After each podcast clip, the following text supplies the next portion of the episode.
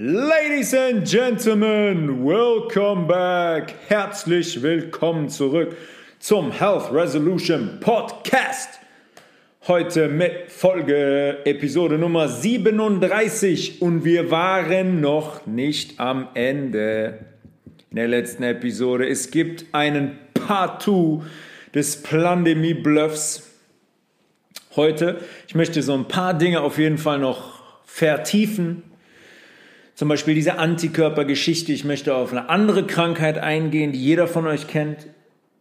Ähm, und die sehr viele Parallelen hat in der Kommunikation und im Auftreten mit SARS-CoV-2. Ähm, da möchte ich ein bisschen näher darauf eingehen. Und starten möchte ich, wie so oft, mit einer kleinen Anekdote aus meiner eigenen ähm, persönlichen Realität. Gab es im Bekanntenkreis ein geimpftes Pärchen, was symptomlos in Quarantäne war. Und dann ist der Vater hingegangen und hat gesagt, ja, da müsst ihr Ibuprofen und Paracetamol, also Schmerztabletten nehmen. Und dann auch immer mal wieder tief ein- und ausatmen. Das hilft, ne, dass sich da nichts festsetzt in der Lunge, dass sich das Virus da nicht manifestieren kann und ihr dann nicht in irgendeiner Weise auf einmal einen Lungenlappen weniger habt. Also geht der Sohn raus auf den Balkon, um tief ein- und auszuatmen. Jetzt wissen wir, wie wenige Menschen darüber Bescheid wissen, wie man eigentlich tief ein- und auszuatmen hat oder ein- und ausatmen sollte. Und ähm, dann hat er wahrscheinlich, er wahrscheinlich so ein bisschen hyperventiliert und dann ist ihm schwarz geworden vor Augen, hatte so einen kleinen, laut Vater, einen Kreislaufkollaps, Krankenwagen, zwei Tage Intensiv Intensivstation, ne? immer im Hinterkopf, hier, geimpft, geboostert, alles drum und dran. Ähm, die Frau, die Freundin hat übrigens nichts. Und dann kommt das Zitat, die Beurteilung vom Vater, der sagt, das sind die Ungeimpften schuld weil die der Grund dafür sind, dass es die Quarantäne überhaupt noch gibt und mein Sohn in Quarantäne musste. Ja, ja Freunde, da ich höre Geschichten, da fällt mir absolut gar nichts mehr zu ein. Ja, die Leute sind so von Kopf bis Fuß verwirrt unter einer Psychose. Die sind so unter ja, unter eine Psychose gesetzt. Die haben so viele Informationen in den letzten zwei Jahren bekommen, die die gar nicht filtern können, zu denen die gar kein Wissen haben, so viele Lügen präsentiert bekommen, denen ist so der Kopf gewaschen worden oder uns vielmehr, dass solche Sätze entstehen. Die Ungeimpften sind schuld, dass der Sohn zwei Tage auf Intensivstation war, der dreimal geimpft ist, weil der in Quarantäne musste und es die Quarantäne überhaupt noch gibt wegen den Ungeimpften. Ja, herzlichen Glückwunsch. Ähm, als erstes um wieder zu unserer Thematik zurückzukommen, möchte ich ähm, noch ein kleines Licht, wirklich nur ein kleines Licht auf die Experten werfen. Ja, da ist ein Vorreiter, den ja jeder kennt seit zwei Jahren, Christian Drosten, wie bei der Schweinegrippe, letzte Folge schon erwähnt, von Beginn an der absolute, omnipräsente Experte. Überall im Expertenrat der Bundesregierung, auf Pressekonferenzen, in Zeitungen, bei Anne Will und bei Markus Lanz. Und wenn es Bärbel Schäfer noch geben würde, dann wäre er auch bei Bärbel Schäfer gesessen. Und zusätzlich natürlich mit seinem eigenen NDR-Podcast. Der hat übrigens am 26.02.2020 gestartet. Da gab es gerade sieben Fälle oder so in Deutschland. Da wusste man scheinbar schon, dass der Podcast sich lohnen würde. Immer wieder ganz interessant, auf sowas zu blicken. Nicht nur hat der Herr Drosten natürlich die Erbinformation entschlüsselt, ja, das ist derjenige, ne, der nach China geflogen ist und dann mit seinem Team da die Erbinformation vom Virus entschlüsselt hat. Haben wir letzte Woche einiges zugesagt, wird heute noch ein bisschen was zu folgen in Verbindung mit einer anderen Krankheit. Das ist ein Zitat. Er hat die Erbinformation entschlüsselt. Folge 1 aus dem Podcast. Hinzu kommt, der hat auch noch einen PCR-Test entwickelt. Der hat erstmal die Erbinformation entschlüsselt und dann daraufhin einen PCR-Test entwickelt. Und was wissen wir über die Erbinformation von einem Virus und dem PCR-Test? Ja, dann wird ein Schuh daraus. Sehr interessante Verbindung. Also erst eine Erbinformation entschlüsselt, die nichts mit der Erbinformation vom Virus, vom kompletten Virus zu tun hat und dann daraufhin auch noch einen PCR-Test entwickelt, auf dem man die ganze Pandemie aufgebaut hat. Super Typ, der Herr Drosten. Ähm ich spiele euch jetzt mal einen Clip vor, kein Clip vorspielen, eine Audiodatei aus dem, aus dem Podcast, aus einer Folge kürzlich vor, von vor zehn Tagen oder so. Und achtet mal bitte auf die Terminologie, die der da benutzt. Und fragt euch mal, ob das wissenschaftliche Terminologie ist. Ich drehe jetzt mal eben das Mikro. Und dann hört mal hin. In Deutschland wissen wir es nicht so genau, wegen der Meldelücken über die Weihnachtsfeiertage. Das RKI rechnet mit validen Zahlen erst wieder in zwei Wochen. Muss das eigentlich noch sein im zweiten Pandemiejahr? Also andere, andere Länder haben schon auch eine Datenlücke über Weihnachten. Also das ist jetzt keine deutsche Spezialität. Ähm, wir haben einfach wenig von diesem Omikron-Virus vor Weihnachten noch gehabt. Wir haben wahrscheinlich auch eine etwas langsamere Wachstumsrate von diesem Omikron-Virus im Vergleich beispielsweise zu England. Also es geht da vielleicht so größenordnungsmäßig in England alle zwei Tage eine Verdopplung und bei uns vielleicht alle vier Tage. Ähm, und darum haben wir es vor Weihnachten noch nicht so gesehen. Ich kann sagen, in unserem eigenen Labor, ähm, das ist jetzt sicherlich nicht repräsentativ, das ist ein großes Labor, das niedergelassene Häuser, vor allem in Berlin, aber auch ein paar andere versorgt, da haben wir ungefähr 50 Prozent Omikron im Moment. Und ähm, Kolleginnen und Kollegen in ganz Deutschland schreiben mir immer mal und da gibt es welche, die haben schon sehr, sehr viel, deutlich mehr als wir sogar noch und andere haben noch wenig.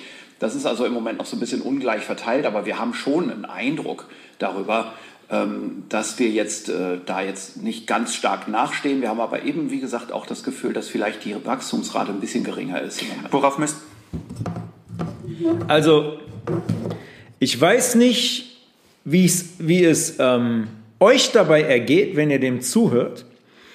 Die Terminologie ist kann, glaube, wahrscheinlich, vielleicht, haben das Gefühl, schon einen Eindruck, ungefähr. Das ist die Wissenschaft im 21. Jahrhundert rund um diese Corona-Pandemie.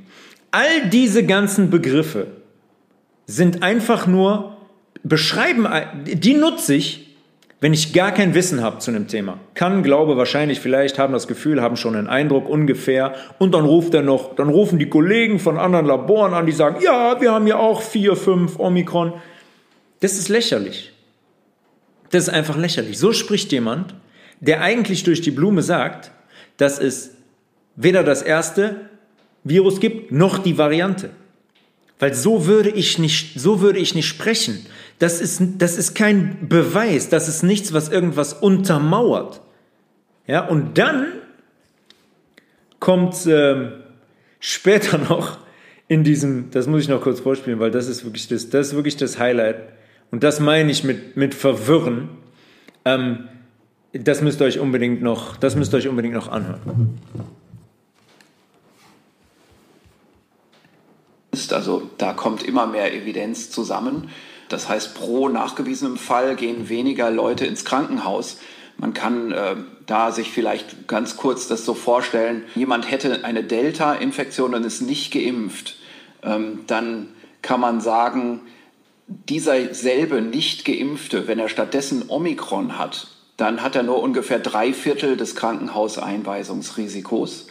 Und wenn diese Person jetzt mit Omikron-Infektion auch noch geboostert geimpft ist, dann ist dieses Krankenhauseinweisungsrisiko bei 20 Prozent oder sogar noch ein bisschen geringer. Karl ja, ja, was soll man dazu noch sagen? Also jeder Mensch, der, der ein Hirn hat und der sich das anhört, also das ist ein Wahnsinn. Wie war das jetzt noch?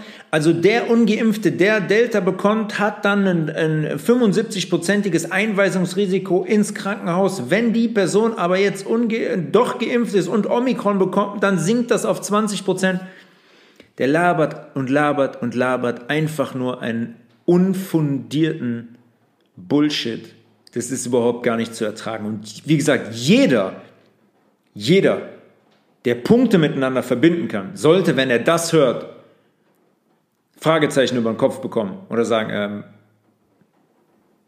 diese Terminologie und dann zu sagen, also worauf basiert er das eigentlich? Worauf gründet das eigentlich, dass der sagt, ja, ja, dann habe ich noch ein Risiko von 75% Einweisungsrisiko und wenn ich dann geboostert bin und Omikron bekomme, dann noch 20%. Ja, Zeig mir dazu mal die Daten, Christian Drosten. Kannst mich kontaktieren. Zeig mir dazu mal die Daten.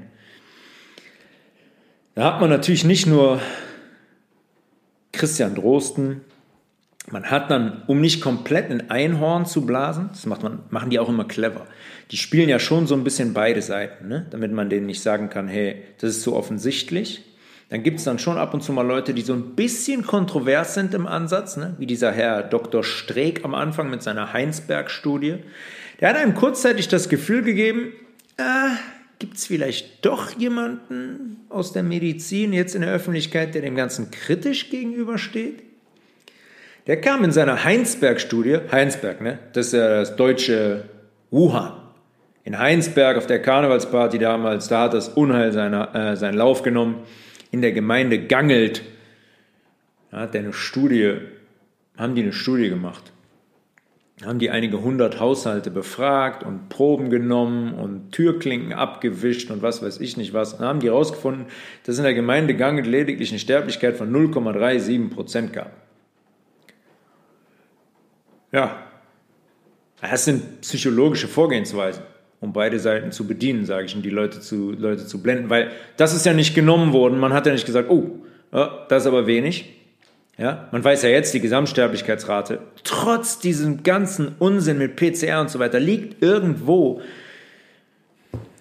sagen wir mal, wenn man infiziert ist, liegt die ähm, Überlebensrate bei 98 Prozent oder sogar noch höher.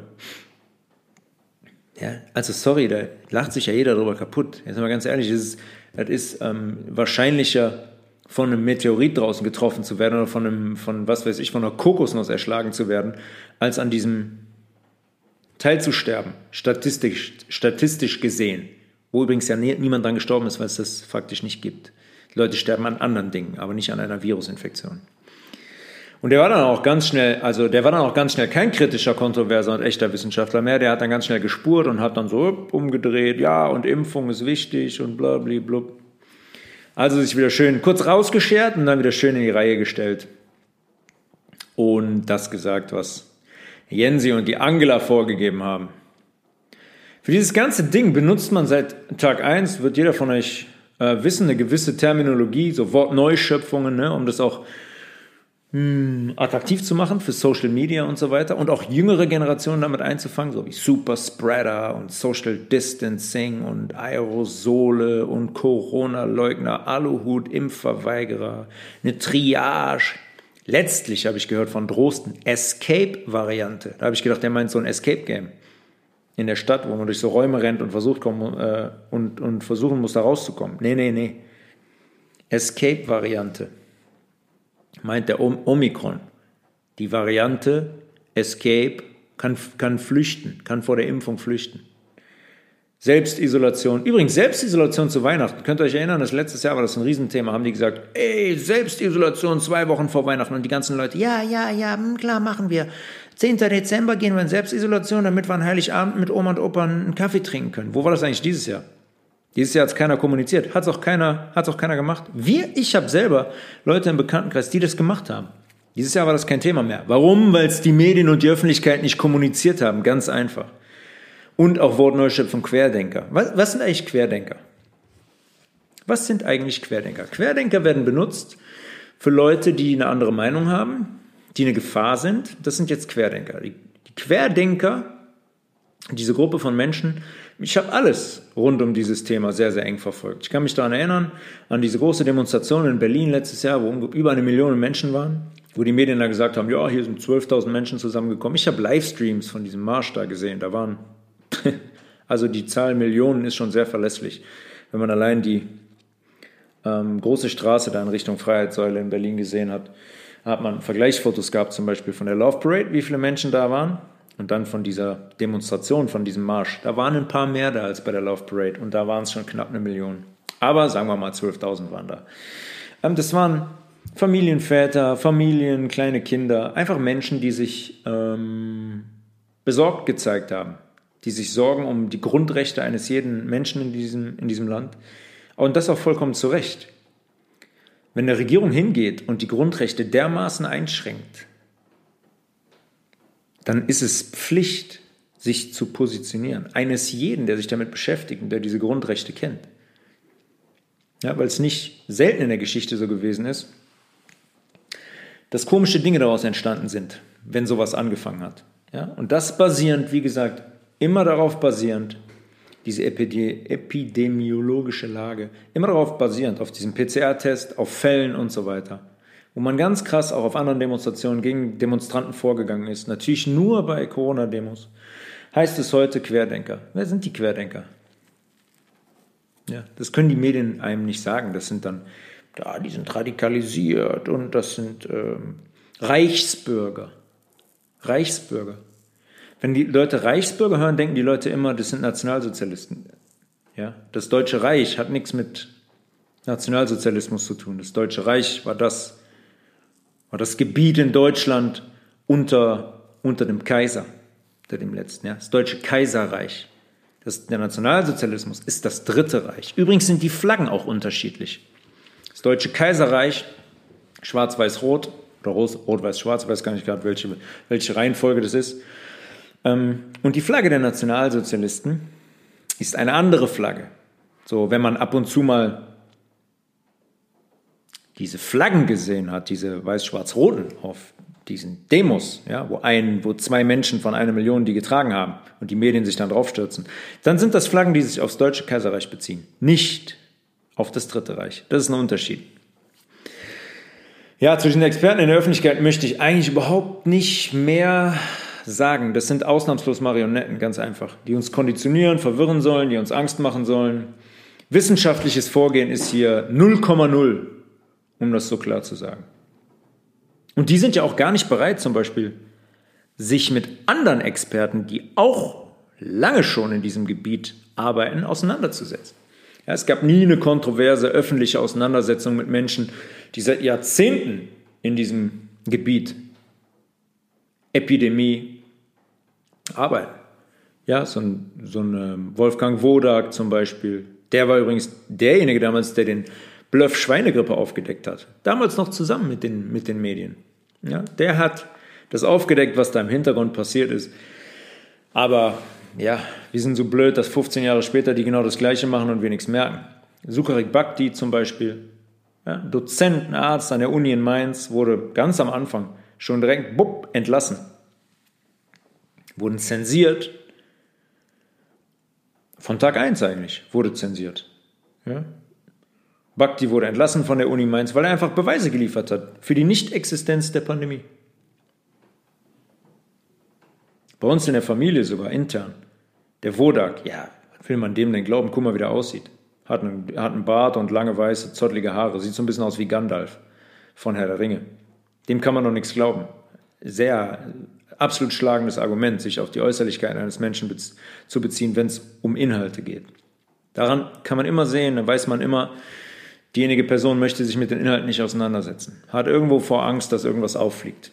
Ja, Bill Gates hatte eine wichtigere Rolle, 20.15 Uhr auf der ARD, schönes Interview, als all diese erfahrenen, zensierten Menschen zusammen. Warum ist das so? Zensur mache ich nur, wenn ich irgendwas kaschieren will, wenn ich die Wahrheit nicht aushalte, wenn ich nicht auf der Suche bin nach Wahrheit. Ja, dann hätte man die auch hingesetzt bei diesem Mark, wie heißt der da, Markus Lanz, Anne Will, in diese Talkshows und so weiter. Da hätte man diese Leute mal eingeladen, dann hätte man wirklich mal kontrovers diskutiert, dann hätten die ihre Dinge mal vorbringen können. Hat man nicht gemacht. Natürlich nicht. Es wäre auch so leicht, diese ganzen Wirkköpfe und Verschwörungstheoretiker in der öffentlichen Diskussion zu widerlegen. Weil da gehören Borak und Bhakti ja auch zu. Fand und findet nicht statt. Weil man die Leute nicht widerlegen kann. Das ist das Ding. Das Narrativ würde sich auflösen. Stellt euch mal vor, 20.15 Uhr oder was weiß ich wann, der läuft da, Markus Lanz, und man würde solche Leute da hinsetzen und die würden ihre Beweise und Argumente vorbringen. Eieieiei. Das wäre heikel, heikel, heikel. Würde der Keks ganz schnell zerbröseln. Es gab jemanden namens, ähm, auf diese Zensur und so jetzt bezogen, auf diese Gedankenkontrolle, Edward Bernays, das ist der Vater der PR, Public Relations und, und Propaganda eigentlich. Der war derjenige in den 20ern, ähm, der die Zigarette für, für Frauen durch seine Kampagnen salonfähig gemacht hat. In den 20ern, großer Wirtschaftsboom in den USA nach dem Ersten Weltkrieg, hat übrigens damit zu tun, dass Deutschland zu einer Riesenzahlung an Kriegsschulden verknackt wurde an die USA. Deutschland hat den Krieg zwar nicht ausgelöst, Deutschland hatte nichts mit der Ermordung an dem österreichischen Thronfolger ähm, zu tun, aber Deutschland hat die Schuld bekommen und Deutschland musste riesen Kriegsschulden an die USA bezahlen. Daraus haben die USA den Boom gemacht in den 20er Jahren. Auf jeden Fall war das mit dem Rauchen so, dass es bis dahin nur Männern vergönnt war. Für Frauen war das verpönt, in der Öffentlichkeit zu rauchen. Und Bernays, könnt ihr mal googeln, Edward, Edward Bernays Cigarettes oder so, dann, dann seht ihr die Kampagnen von dem, auch Videos und so weiter. Sensationell. Sensationell, wie der das gemacht hat. Und von dem stammt das Zitat, wir werden, ist auf Deutsch, also ist übersetzt auf Deutsch jetzt, wir werden regiert, unsere Gedanken geprägt, unsere Geschmäcker geformt und unsere Ideen nahegelegt. Und mehr muss man dazu nicht sagen. So funktioniert dieses ganze System. Ja, unsere Gedanken werden geprägt, klar, tagtäglich. Wir merken das nur nicht. Wir merken das nur nicht, dass wir, nach, dass wir nachplappern. Das, was wir hören, das wir im Fernseher sehen, was wir in den Zeitungen lesen. Wir werden, das meint er damit, geprägt, Gedanken konditioniert. Kennt ihr vielleicht den Film ähm, Inception? Sensationell. Wo den Menschen Gedanken eingepflanzt werden. Genau das ist das, was hier passiert. Immer schon, nie anders gewesen, seitdem es die Medien gibt. Unsere Geschmäcker werden geformt. Die bestimmen, was uns schmeckt. Die bestimmen das. Ja, wenn Menschen kommen und sagen, eh, nee, das mag ich nicht, Brokkoli, mh, hm, das ist mir nicht süß genug. Die Geschmäcker werden geformt durch Zucker, durch Geschmacksverstärker. Ja, einfach durch industrielle Produkte. Und unsere Ideen werden uns nahegelegt. Das heißt, wir kommen nicht selber auf die Ideen, wir haben nicht selber diese Geistesblitze. Nein, die kommen aus unseren Konditionierungen, die werden uns nahegelegt. Komm, guck mal hier, ist doch eine Idee, nimm mal die Idee. Josef Goebbels war Propagandaminister in der Nazizeit. Und der hat sich komplett nach Edward Bernays ausgerichtet und gesagt, dass der ein Fan war von seinem Buch. Propaganda, 1928 rausgekommen. Absolute Empfehlung, ähm, sich das mal zu bestellen und äh, wirklich mal aufmerksam zu lesen. Propaganda von Edward Bernays, 1928. Wahnsinn. Da versteht man alles, was gerade passiert. Und dieses ganze System, was der Bernays nennt mit Gedanken prägen, Geschmäcker formen und Ideen nahelegen, nennt man Mind Control auf Englisch. Und jetzt gab es eine Zeit nach dem Zweiten Weltkrieg in Deutschland, die Nürnberger Prozesse, wo diese ganzen Kriegsverbrecher zur Rechenschaft gezogen wurden. Angeblich. Ist nämlich nicht so gewesen wie die uns glauben machen. Weil es gab im Anschluss eine Operation Paperclip. Operation Paperclip hat dafür gesorgt, dass 1500 deutsche Wissenschaftler und hohe Tiere ausgeflogen wurden, zumeist in die USA, über die argentinische Insel, Insel Bariloche und dann in die USA.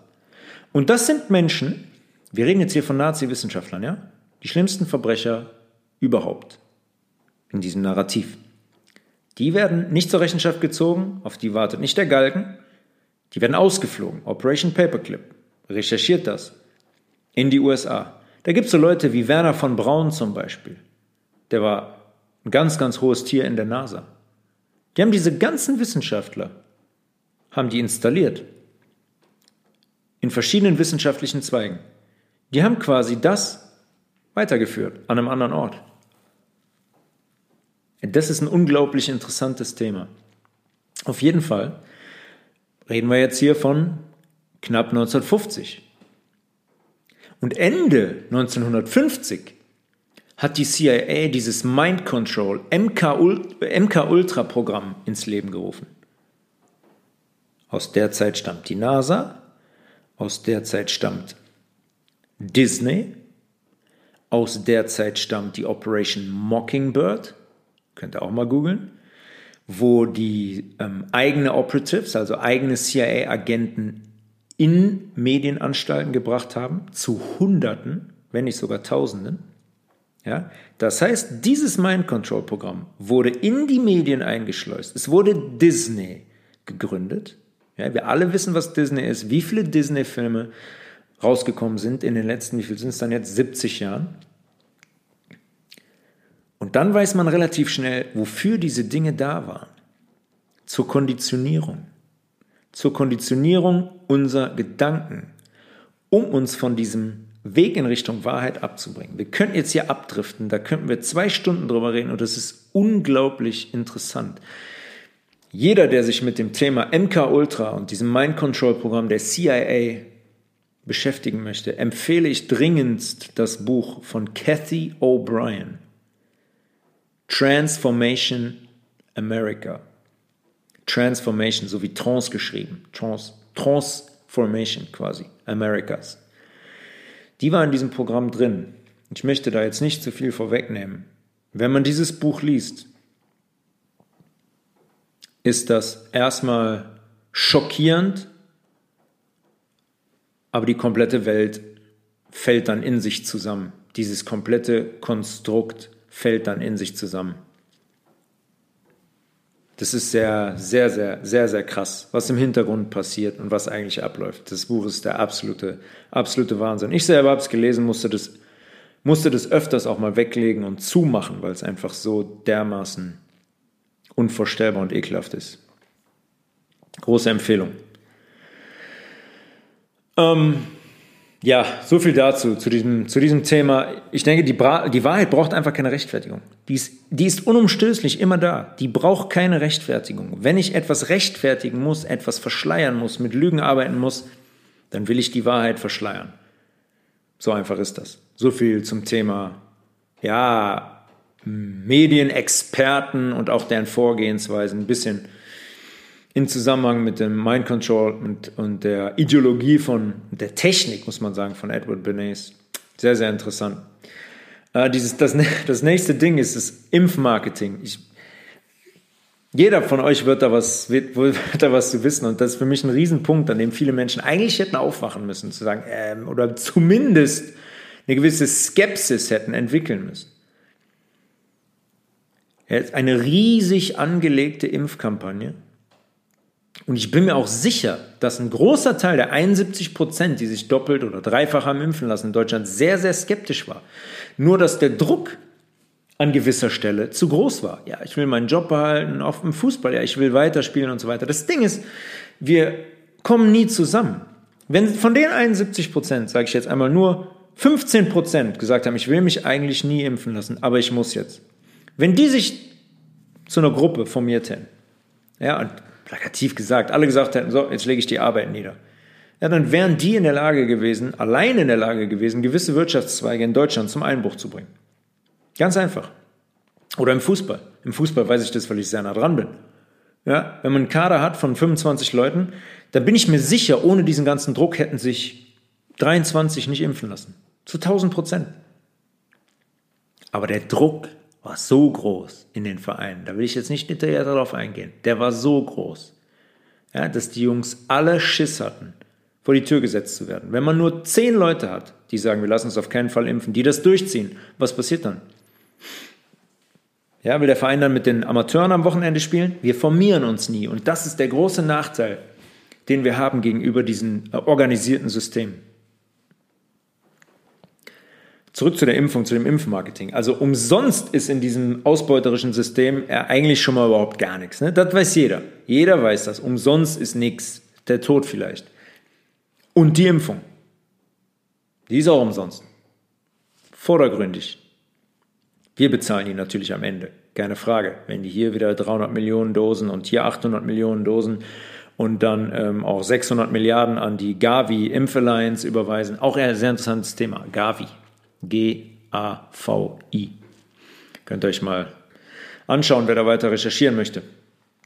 Auf jeden Fall ist logischerweise nichts umsonst und wir kommen auch am Ende für die Kosten für die ganzen Impfungen auf. Die Impforte waren irgendwie mehr als seltsam, für mich jetzt. Also ich habe immer gedacht, ja okay, man hat ja Arztpraxen genug in Deutschland, die kann man beliefern, können die Leute sich impfen. Okay, macht man äh, Impfzentren. Kommen noch dazu. Die reichen eigentlich auch. Hat man die Arztpraxen und die Impfzentren, um geimpft zu werden. Übrigens in diesen Impfzentren da habe ich auch eine gute Geschichte von einer, die in, die in einem Impfzentrum gearbeitet hat. Ihr glaubt nicht, was die Leute da verdient, was die Leute da verdient haben. Da würde sich jede Kassiererin an einem Supermarkt würde sich würde sofort den Job fallen lassen, würde die Kasse zuklappen und in so ein Impfzelt rennen. So viel Geld haben die da haben die da verdient. Und da sind wir wieder beim Thema Geld. Wie schaffe ich das? Natürlich, ich mache das finanziell attraktiv. Und bob, kommen die Leute gerannt. Und dann kann ich so Impfzentren betreiben. Das ist ganz simpel. Das ist ganz, ganz simpel. Auf jeden Fall Arztpraxen und Impfzentren haben nicht ausgereicht. Auf einmal konnte man sich überall impfen lassen. Am Bahnhof, bei Ikea. Ikea, großer Vorreiter in vielen Städten. Bei Ikea und dann hier noch in, in Ballparadies da springen und dann da raus und dann impfen lassen. Ganz, ganz viel Ikea in den Städten. Komisch, warum Ikea das so unterstützt. Vor dem Fußballstadion, beim BVB zum Beispiel, die ganz früh auch nur 2G in ihrem Stadion hatten. Impfung und dann kostenloser Stadionspaziergang. Die wissen ganz genau, dass die die Leute damit kriegen. Ja, solche Leute, die da seit 30 Jahren oder was ins, ähm, ins Westfalenstadion rennen oder Signal Iduna Park, wie es heute heißt, ne? die lechzen danach, einmal da in die Kabinen zu können, so einen Stadionspaziergang kostenlosen zu bekommen. Funktioniert. Dann sind die gekommen, haben sich impfen lassen. Ja, an Dönerbuden mit anschließendem kostenlosen Döner. Ja, und in Berlin so in der S-Bahn. Ich war in Berlin, wann war das? Im August letzten Jahres. Da steht da, Impfen in der S-Bahn. Äh, sorry. Absurder wird's doch gar nicht mehr sind die Leute in die S-Bahn eingestiegen, dass sie durch Berlin gekurft und die haben sich spritzen lassen. Komplett, also ähm, jegliche Seriosität einfach abgelegt.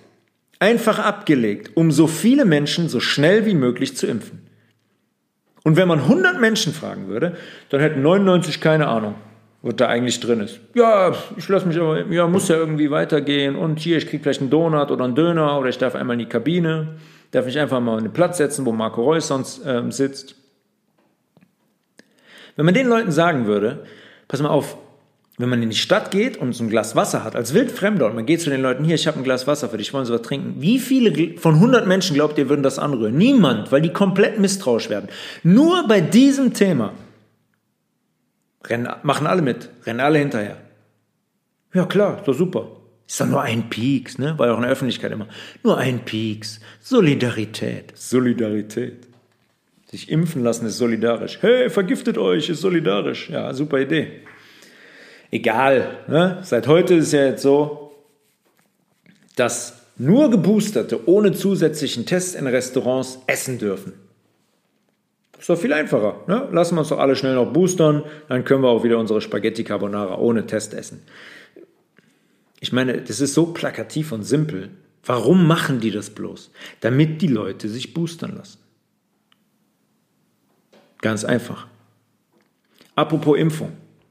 Noch ein super Ding. Das Bundesland mit der höchsten Impfquote ist Bremen. Ja? Bremen.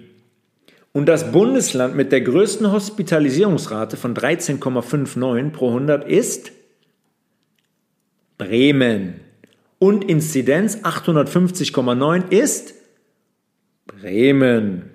Absolut schlagende Argumente für eine Impfung. Ne? Das sollte man jetzt wirklich sehen. Das ist ja offensichtlich, ne, dass die Impfung total sinnvoll ist und funktioniert. Deswegen hat das Bundesland mit der höchsten Impfquote die höchste Hospitalisierungsrate und die höchste Inzidenz. Aber wartet ab. Die Medien und die Experten haben auch hier wieder eine Erklärung. Der Professor Hajo Zeb, vom Leibniz-Institut für Epidemiologie. Leibniz, habe ich immer gedacht, das wären diese kleinen schäbigen Cracker, aber da gibt es scheinbar auch ein Institut von Leibniz gesponsert bestimmt oder so, die sich mit Gesundheit beschäftigen und Epidemiologie. Zitat von diesem HJC. Durch die früh angelaufene Impfkampagne in Bremen lässt der Impfschutz inzwischen nach. Also Bremen hat drei Monate vor anderen, allen anderen Bundesländern angefangen zu impfen. Ja, okay, macht Sinn. Gegen Omikron helfe nur eine dritte Impfung. Ah, okay. Wo, wo, wo steht das? Wer hat das gezeigt? Erstmal, wer hat Omikron isoliert? Wer hat gezeigt, dass nur der Booster dagegen hilft? Deshalb müsse Bremen, wie auch der Rest von Deutschland, schnell boostern und die Impfkampagne voranbringen.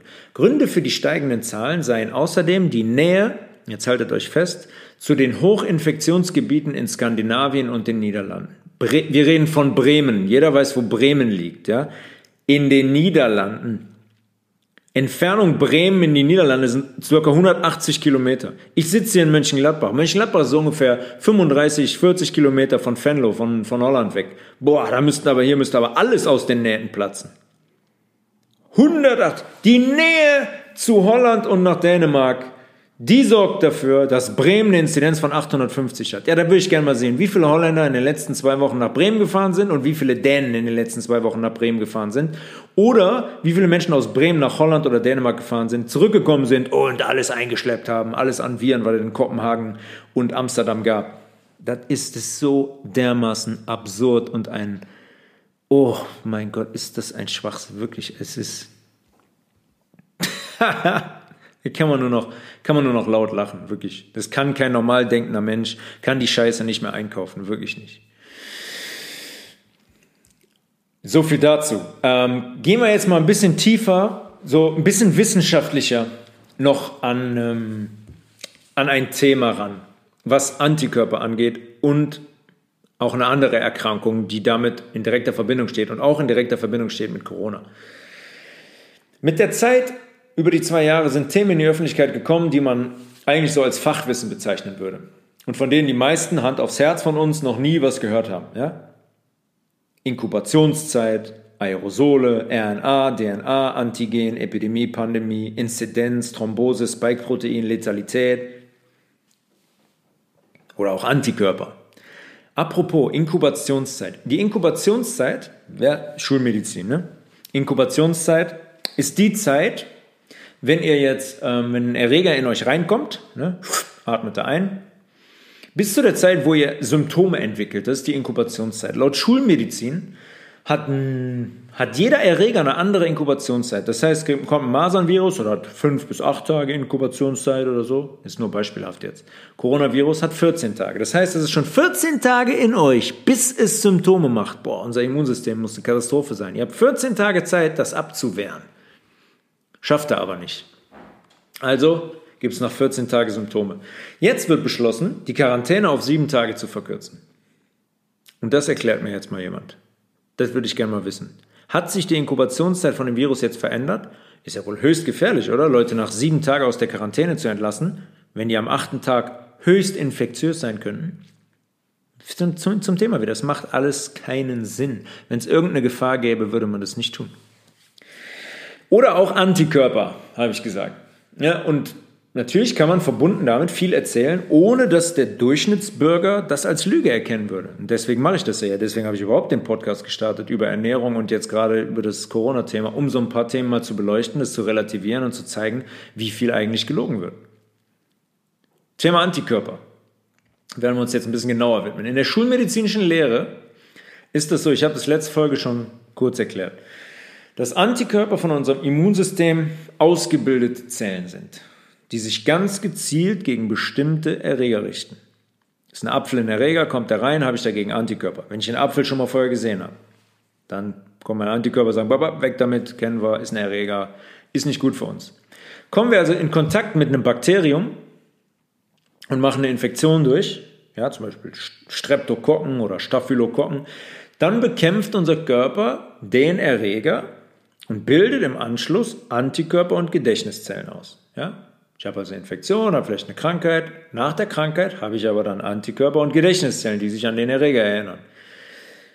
Das heißt laut Schulmedizin, dass die Antikörper jetzt immer im Blut sind. Die patrouillieren da wie eine Armee. Die sind immer im Blut. Die gehen nicht schlafen ja, sagen, oh, den, oh da kam ein Erreger, den habe ich verpennt. Die sind immer da im Blut.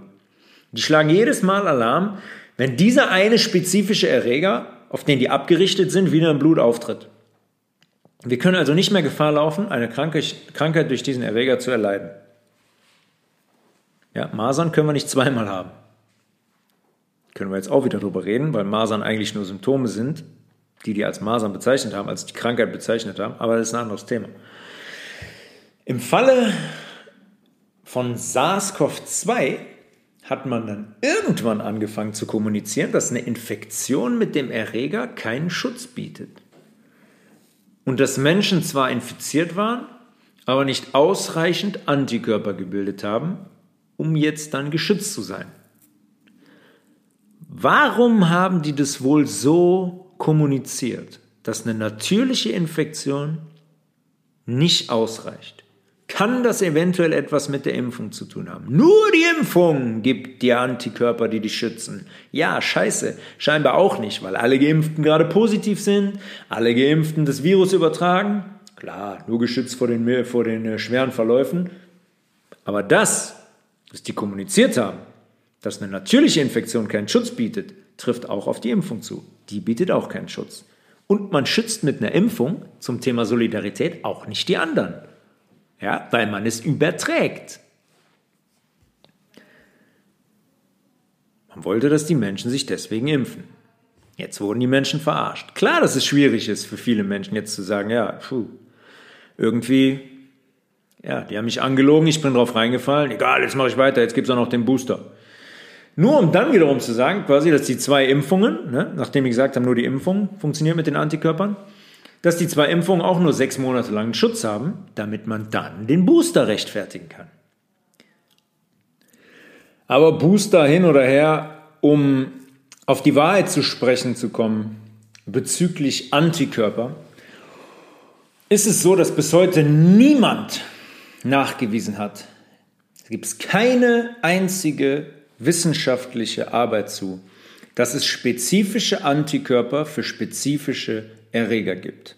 Ja? Genauso wenig, sorry, wie bis heute niemand nachweisen konnte, dass kranke Menschen andere anstecken können. Oftmals versucht, von einem kranken Menschen Spucke, Schleimhaut, Speichel zu nehmen und gesunde Menschen damit zu infizieren, sodass die die Symptome entwickeln. Nie funktioniert. Keine einzige wissenschaftliche Arbeit, die das belegt. Jetzt wird es viele von euch geben, die sagen, ja, aber habe ich ja schon erlebt, zu Hause, in der Familie, war mein Sohn krank oder mein Freund oder meine Freundin, Vater oder Mutter und dann hatte ich auch eine Erkältung. Was belegt das?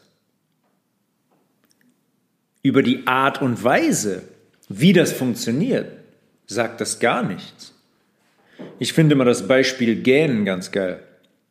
Ihr kennt es alle, wenn man in einem Raum sitzt mit sechs Personen, jemand gähnt, auf einmal gähnt man selber auch.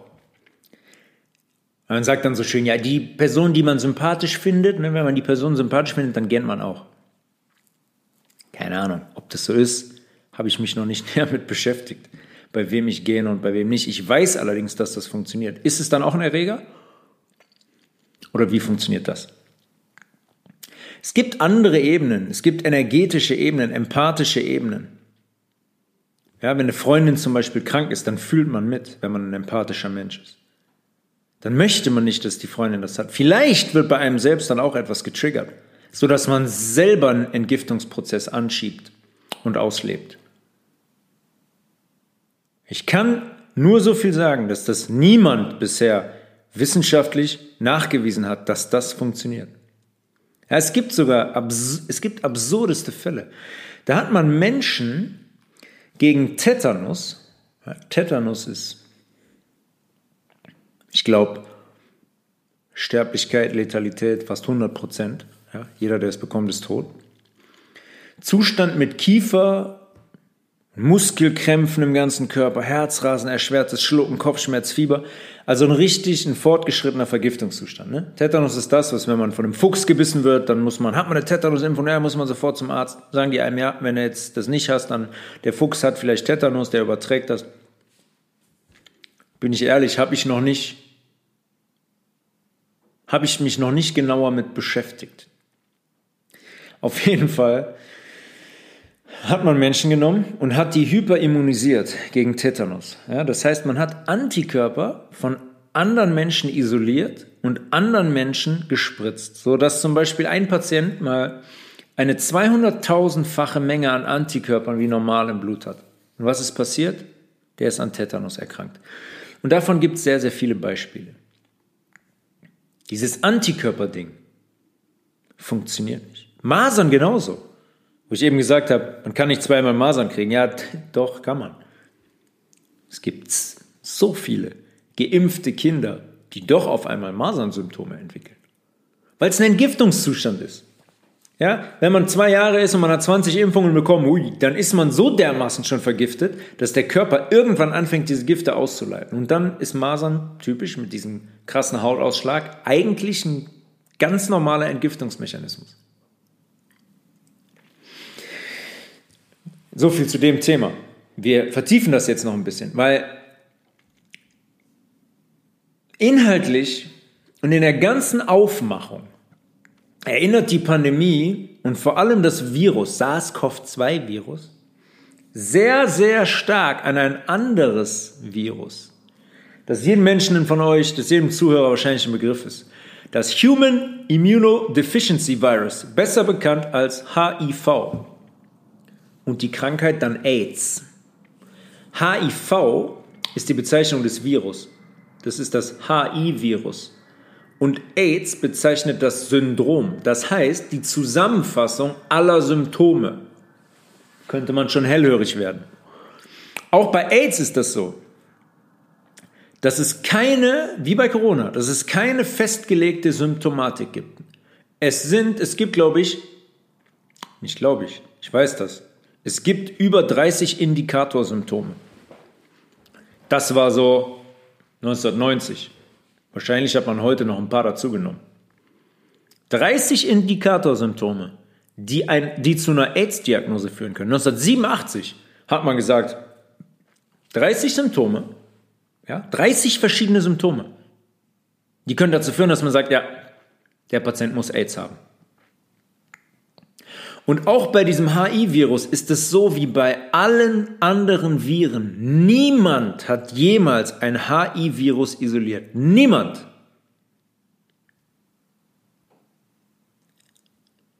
Man ist hingegangen und hat Menschen mit HIV diagnostiziert, bei denen der PCR-Test positiv auf angebliche HIV-Antikörper reagiert hat. Antikörper haben wir gerade besprochen. Das funktioniert nicht. Jetzt habe ich einen Test und ihr werdet jetzt getestet und der Test kommt positiv zurück. Der hat auf HIV-Antikörper reagiert. Die können die nicht spezifizieren, machen es aber. Jetzt sagt er euch, du hast Antikörper gegen HIV. Das heißt, du warst mit HIV in Kontakt. Das heißt, du bist positiv. Hä? Antikörper sind eigentlich dazu da, die man ausbildet, wenn man damit in Kontakt war und diese Krankheit in Anführungszeichen besiegt hat. Das hat man jetzt dazu genommen, um Patienten zu sagen, hey, du bist HIV-positiv. Man nimmt also die Antikörper für ein Virus, was man gar nicht kennt. Warum muss ich einen Antikörper nachweisen? Warum kann ich ja nicht einfach das Virus, isolieren? Ja? Ich entnehme demjenigen Blut, sagt der HIV, Virus ist im Blut, nehme demjenigen Blut, purify das, also reinige das Blut, trenne alle Bestandteile voneinander und Bob kann sagen, hier ist das HIV-Virus. Man nimmt einen PCR-Test, wir wissen jetzt, was der PCR-Test ist, um die Antikörper dagegen nachzuweisen, nicht den Erreger. Warum schützen die Antikörper den Menschen nicht, wenn der doch Antikörper hat gegen deren erfundene Krankheit? Dann kommt der Nachweis von dem HI-Virus. 1983, die erste Erstmal, dass er richtig aufgetreten ist in Amerika, war 1981. 1983 kommt der Nachweis, in Anführungszeichen, des HIV-Virus. Der war noch ein größerer Witz. Man ist hingegangen und hat einer HIV-positiven, positiv getesteten Person Blut entnommen und hat das Affen injiziert. Dann hat man die Affen genommen und über Monate und Jahre in Isolation gepackt. Stellt euch das mal bitte kurz vor, ihr seid in einem Käfig, ihr seid in Isolation. Affen sind soziale Menschen wie wir. Ja, stellt euch mal vor, ihr werdet anderthalb Jahre lang in den Raum gepackt, in einem Käfig und da verfüttert. Ich will nicht wissen, wie lange das dauert, bis ihr eine Krankheit entwickelt, eine Störung entwickelt. Auf jeden Fall hat man den Affen in Isolation gepackt. Und dann hat der in der Isolation eine Infektion entwickelt. Ja, wahrscheinlich eine sekundäre Infektion mit einem Pilz oder so. Kann alles sein. Und dann sagt man, tada, hier ist der Nachweis weil man ja den Affen mit dem Blut von der positiv getesteten Person initiiert hat. Sagt man, hier, guck, der entwickelt Symptome, hier ist der Nachweis. Das war's, AIDS-Virus. Und natürlich gibt es keinen Nachweis eines aktiven Virus in dem Tier. Weil in dem Moment, wo der, das, wo der, wo der symptomatisch wird, wo der Symptome hat, wie bei Menschen auch, ja, bei AIDS, da müsste man das Virus in diesem Menschen, ein aktives Virus, nachweisen können. Kann man aber nicht. Hat noch nie jemand gemacht. Robert Gallo und Luc Montagnier haben sich dafür 2008 den Nobelpreis geteilt. Ja, das sind was? 27 Jahre. Nach, 27 Jahre nachdem diese Krankheit zum ersten Mal auftritt, Krankheit in Anführungszeichen, erhalten die den Nobelpreis. Der Montagnier, Luc Montagnier, ist heute der Überzeugung, sagt er ganz offen in Interviews, dass AIDS auf ganz natürliche Art und Weise geheilt werden kann. Aber, Zitat, dass kein Geld in Ernährung steckt. So. Und jetzt frage ich mich, fragt ihr euch mal, was wisst ihr über AIDS? Eigentlich ist AIDS doch ein Todesurteil, oder? Du bekommst denn, du bekommst ähm, die positive, den positiven Test, du bist AIDS positiv, und dann kann es nur noch lebensverlängernde Maßnahmen geben. Es ist ein Todesurteil. Und dann sagt der Entdecker dieses Virus, sagt das, dass AIDS auf ganz natürliche Art und Weise geheilt werden könne. Da muss ich mich fragen, okay, was verbergen die? Welche Informationen halten die zurück? Bis heute sind weltweit, so sagt man, 36 Millionen Menschen an AIDS gestorben. Wie bei SARS-CoV-2 sterben die Menschen an AIDS, weil die einen positiven AIDS-Test haben, der keinen Erreger nachweist. Ja, damit wir da klar sind. Das gibt es nicht. Um zu dem Krankheitsbild zu kommen, offiziell, Schulmedizin, attackiert AIDS unsere T-Zellen. T-Zellen sind Zellen unseres Immunsystems, die in unserer Thymusdrüse geschult werden. Die werden gebildet im Knochenmark, dann gehen die in die Thymusdrüse, da werden die geschult. Und die zählen zu unserer direkten Abwehr. Das Virus infiziert die Zellen und macht die quasi handlungsunfähig. Da ist meine nächste Frage. Und auch nicht nur von mir, sondern von ganz vielen anderen Menschen. Und alle neu produzierten auch? Ähm, weil das sind tagtäglich so viele, dass das Virus quasi so viele Zellen neu infizieren müsste, dass es eigentlich gar nicht machbar ist, diese komplette Abwehr zu infizieren und runterzufahren. Gibt es auch eine Arbeit zu von Dr. Ähm, Duisberg aus dieser Zeit. Der sagt, das ist überhaupt nicht möglich, geht gar nicht. Sodass am Ende unser Immunsystem so schwach ist, dass die Menschen, die haben quasi keine Immunzellen mehr und dann sterben die an einem Schnupfen. Ganz offiziell ist also noch niemand an dem eigentlichen, angeblichen HI-Virus gestorben. Noch niemand. Sagt die Schulmedizin auch ganz klar. Die sagen ganz klar, am Ende führt dieses Virus dazu, dass das Immunsystem so schwach ist, dass eine andere Infektion kommt, woran der Patient dann stirbt. Wie ich eben schon gesagt habe, eine AIDS-Diagnose ist ja eigentlich ein Todesurteil, ne? obwohl Luc Montagnier sagt, nö, kann man ganz natürlich heilen. Hier gibt es dann nur noch lebensverlängernde Maßnahmen. Das als Virus ist da, du bist zwar gesund, hm, wie bei Corona, du bist gesund, du merkst es nicht, und es kann 30 Jahre dauern, bis es ausbricht. Erklär mir das mal bitte jemand. Wer hat das? Die, die wussten in den 80ern schon, das kann 30 Jahre dauern, obwohl die die Krankheit erst vor zwei Jahren quasi isoliert haben, in Anführungszeichen, sagen wir mal entdeckt haben. Kann es 30 Jahre dauern. Ja, wo ist da die Arbeit dazu? Wo ist da die Studie dazu? Wo ist der Beweis dafür? Gibt es nicht. Auf jeden Fall, seid ihr gesund, seid ihr beim Arzt, der kommt HIV positiv. Was passiert dann? Ihr kriegt so einen Schock. Ihr habt quasi den absoluten König der Infektionskrankheiten. Euer Leben ist beendet. Es kann nächsten Monat sein, es kann in einem Jahr sein, es kann in zehn Jahren, es kann in 30 Jahren sein. Also sagen die, wir haben aber hier ein Medikament, damit können wir das, können wir den Ausbruch dieses Virus, das wir nicht kennen und das wir nicht isoliert haben und auch nicht isolieren können, können wir verzögern. Das Medikament heißt AZT, AZT, Acidothymidin. Und das ist ein Gift. Und jetzt zuhören, das unser Immunsystem ausbremst und unser Knochenmark schädigt. Sekunde. Wir haben gerade darüber gesprochen, dass AIDS dazu führt, dass das Immunsystem ausgeschaltet wird. Und jetzt kommt noch ein Medikament, was unser Immunsystem künstlich unterdrückt. Und die Knochenmarkschädigung sorgt dafür, dass die Produktion von neuen Immunzellen stark gedrosselt ist, weil da werden die produziert. Hm. Seltsam. Wir brauchen bei AIDS noch jede verfügbare Immunzelle. Jetzt werfen wir oben was rein, was die Produktion von Immunzellen unterdrückt. Sehr, sehr, sehr sinnvoll. Jetzt stellt euch vor, jetzt streift es einfach mal ab. Dieses AIDS, dieses, oh, dieses schlimme Gang. Einfach mal weg damit. Einfach mal das nehmen, was ich gerade gesagt habe.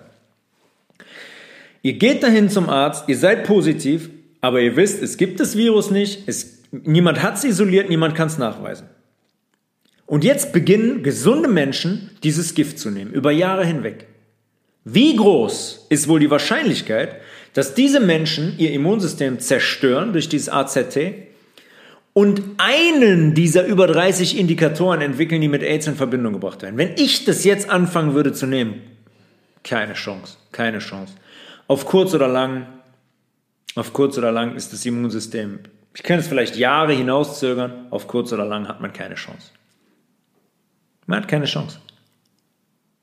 Und wie erklären die dann aber bitte, dass es Leute gibt, die das nicht nehmen und bei denen nie etwas passiert? es würde, es würde bei, nie, bei, bei niemandem würde irgendetwas passieren. Wenn alle Menschen in den 80ern das einfach nicht genommen hätten, wäre nichts passiert. Es hört sich seltsam an. Ich weiß, das.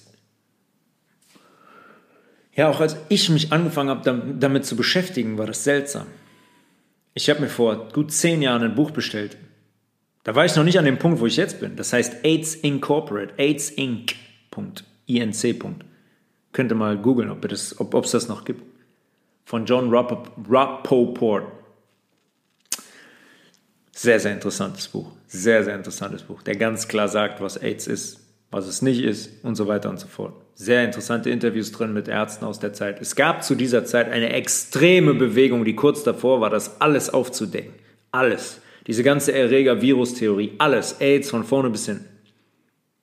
Hat leider nicht funktioniert. Aber heute sind wir an dem Punkt, glaubt's mir. Heute sind wir an dem Punkt. Das Ding geht in die Luft. Auf jeden Fall war das ja damals so, das ist der nächste, der nächste Witz. Das ist, das hat sich entwickelt, dieses AIDS-Virus, HIV-Virus, in der äh, homosexuellen Community. Nur unter Homosexuellen, die auch noch Drogen genommen haben. Nur unter denen. Welches Virus in Gottes Namen kann sich auf eine homosexuelle Gruppe fokussieren? Wie soll das möglich sein? Ja, jetzt in dem Narrativ. Warum geht es nicht von einem Homosexuellen auf einen Heterosexuellen? Warum nicht?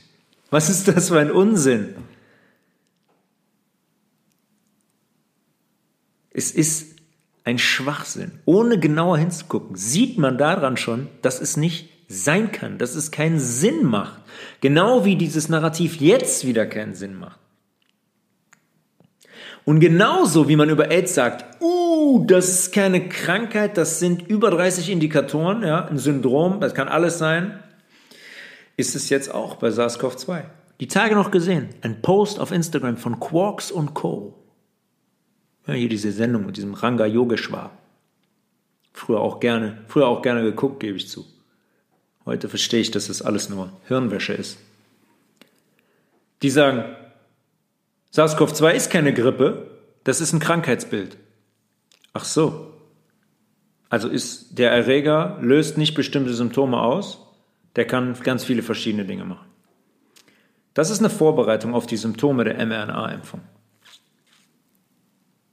Ja, es tut mir leid für alle, die sich diese Impfung haben geben lassen. Ähm, ich bin mir sehr sicher, dass man der sehr gut begegnen kann, wenn man gewisse Maßnahmen, entgiftende Maßnahmen über ganz, ganz starke Antioxidantien wie Glutation zum Beispiel einleitet. Aber es ist ein Fakt, dass diese Impfung wirkt, wie sie wirkt und diese mRNA-Technik wirkt, wie sie wirkt. Ja, es gibt jetzt gerade diesen, den Arzt, der das, die Technik erfunden hat quasi, Robert Malone. Robert Malone war kürzlich auch im Podcast in den USA bei Joe Rogan, der äh, darüber spricht, der ist auch noch hirngewaschen mit Erreger und Virus und so weiter. Aber der äußert sich über seine eigene Technik, über seine eigens erfundene mRNA-Technik.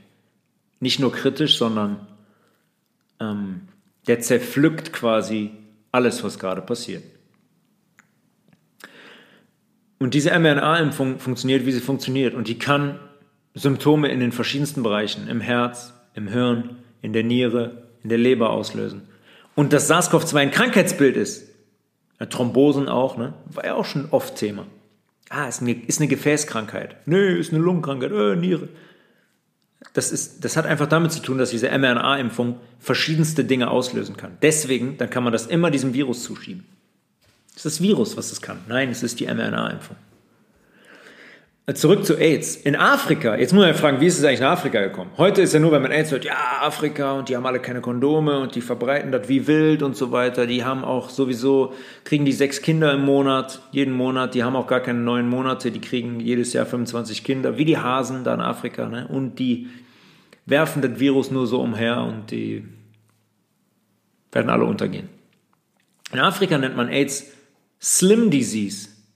Slim, ne? wie dürr, dünn, dürr, wie passend. Dass man Untergewicht jetzt auch zu den Symptomen zählt. So ist das Thema Hunger und Unterernährung. Kann man jetzt dieser schlimmen Krankheit zuschieben. Das ist einfach machtlos, ne? AIDS ist so krass.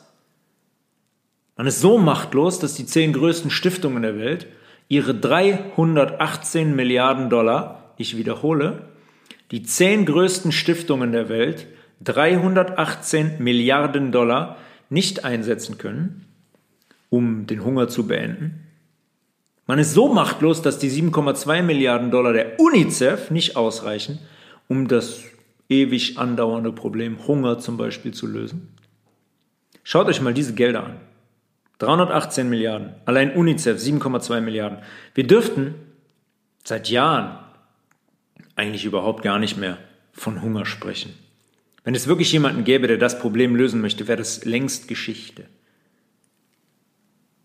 Afrika würde aufblühen, würde boomen.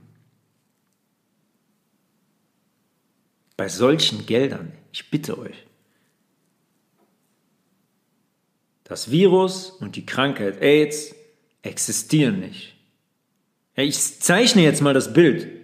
Ich zeige jetzt mal das Bild, was, wir, was wirklich passiert im Hintergrund.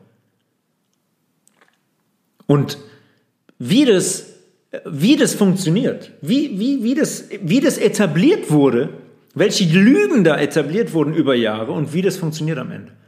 Und Jahr für Jahr sammeln die Organisationen Milliarden ein. Milliarden. Ich selber hatte ein UNICEF-Patenkind in Äthiopien. Bis ich irgendwann gemerkt habe,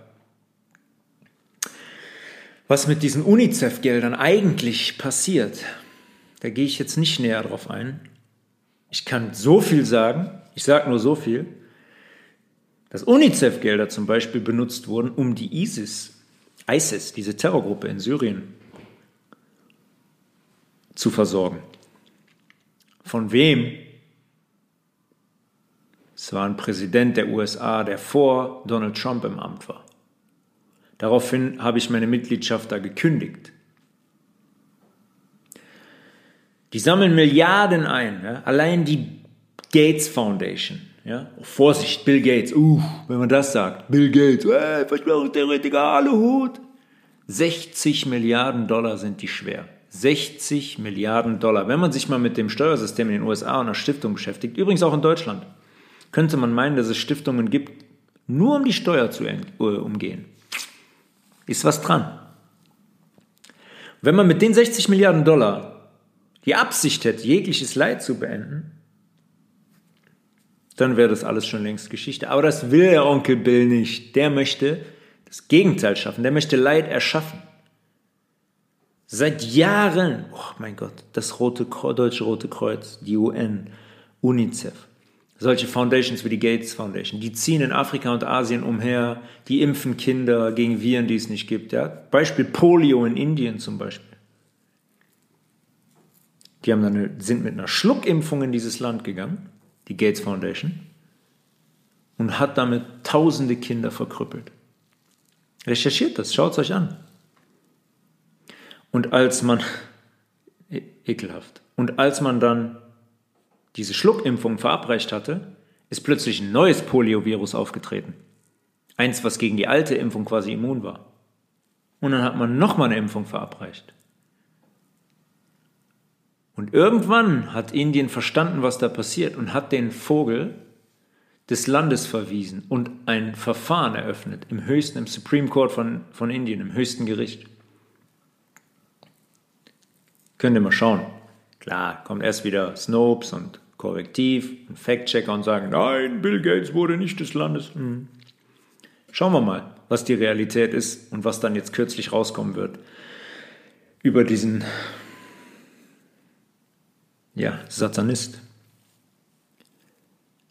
Seit Jahrzehnten laufen diese Verbrechen über diese wohltätigen Organisationen, auch mit dem Deckmantel AIDS, von denen wir uns überhaupt gar kein Bild machen. Das ist weg von unserem Auge. Afrika, ja, da haben die, die Kinder haben dicke Bäuche, weil die hungern und ähm, die können sowieso, die sind total unterentwickelt. Ne? Wir wissen eigentlich gar nicht, was da passiert. Wir haben uns noch nie damit beschäftigt, aber wir haben so eine Idee im Kopf, was uns gezeigt wird wenn man sich dann, wenn man ein bisschen genauer hinschaut, dann weiß man, dass es noch nie anders war. Nestle geht dahin und bohrt Brunnen, obwohl die Leute Zugang haben über Brunnen, eigens gebauten Brunnen zu sauberem Trinkwasser.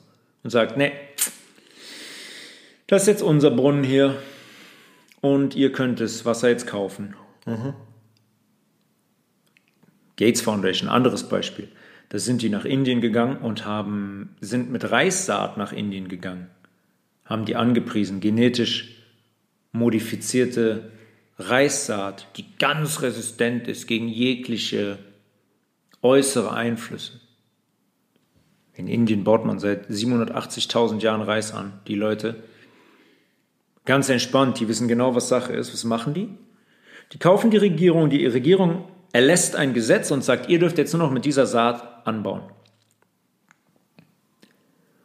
Und dann bauen die die Saat an und dann ist innerhalb von zwei, drei Jahren der Boden komplett ausgelaugt, weil die Saat natürlich so konzipiert ist. Die wollen die Leute ruinieren und die hungern lassen, dass der Boden ausgelaugt ist. Und auf Wiedersehen. Danke.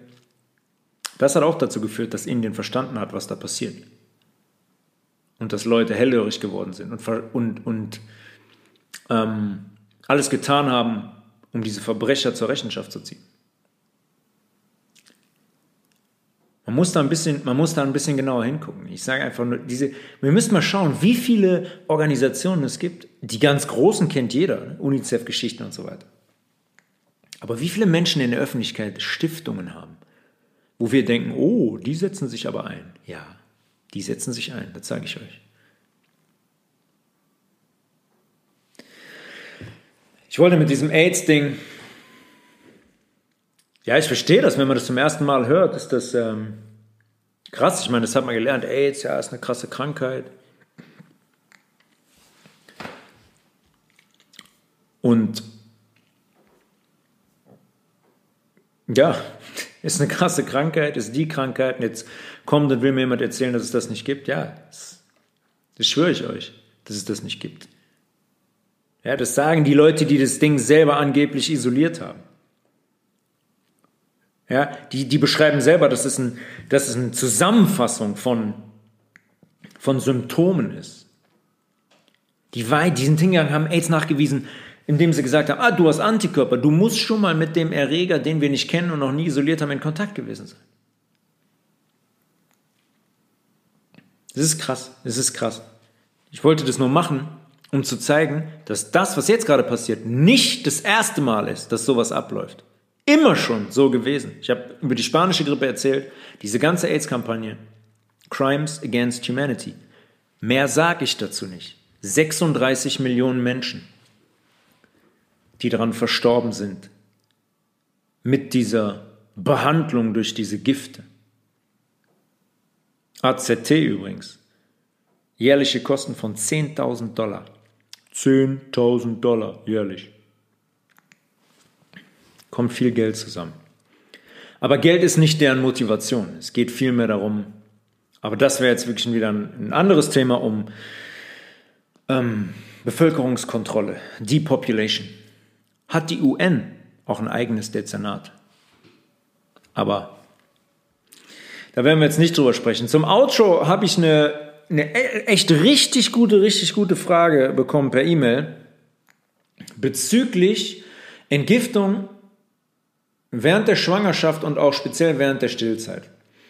Da höre ich immer sehr, sehr, sehr, sehr viel ähm, aus meinem direkten Bekanntenkreis und aus der Umgebung.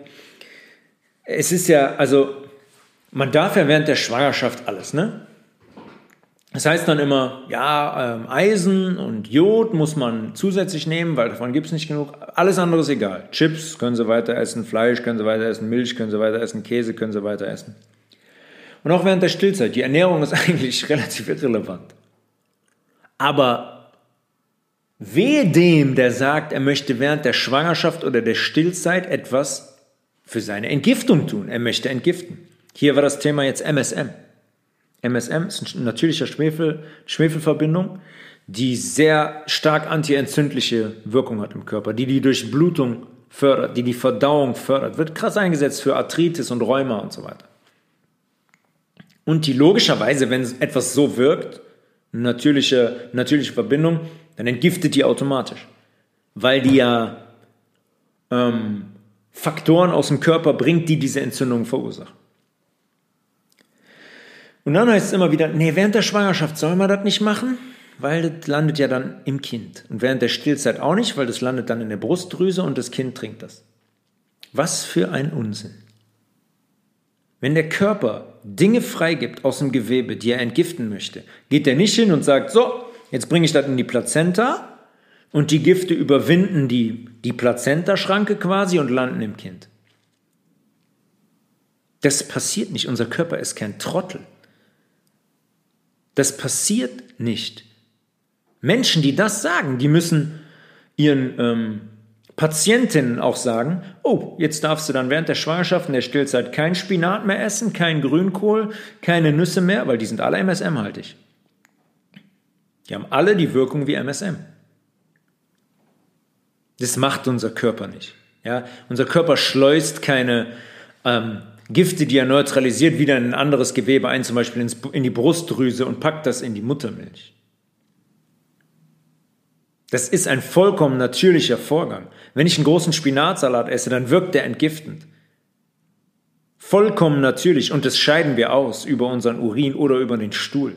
Aber das bringen wir nicht durch die Plazenta ins Kind.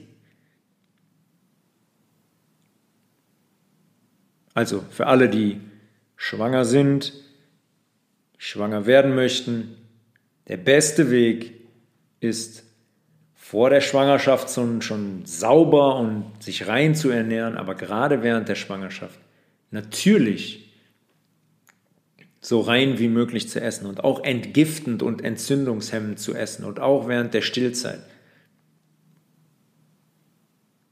Über andere Dinge, wie gesagt, in der Stillzeit redet niemand. Ja klar, Big Mac, kein Problem, ja? Ja. Und was da drin ist, wollt ihr nicht wissen. Und was ist damit? Landet es auch in der Milch? Das ist aber kein Problem. Nee, aber bloß nicht pflanzlich entgiften. Nee, huiuiui, gefährlich, gefährlich. Großer Quatsch. Ja, das war so die Doppelfolge. Doppelfolge zum Thema Corona. Ha, eben ist mir nur eine Sache eingefallen. Diese Corona-Warn-App. das ist auch die geilste Geschichte. Wo ist die eigentlich abgeblieben? Oh, die wurde so angepriesen und jetzt ist die auf einmal gar nicht mehr in der Öffentlichkeit. Das ist der, da habe ich auch eine Story. Ich weiß gar nicht, ob ich das schon erzählt habe. Egal. Ist es halt zweimal drin.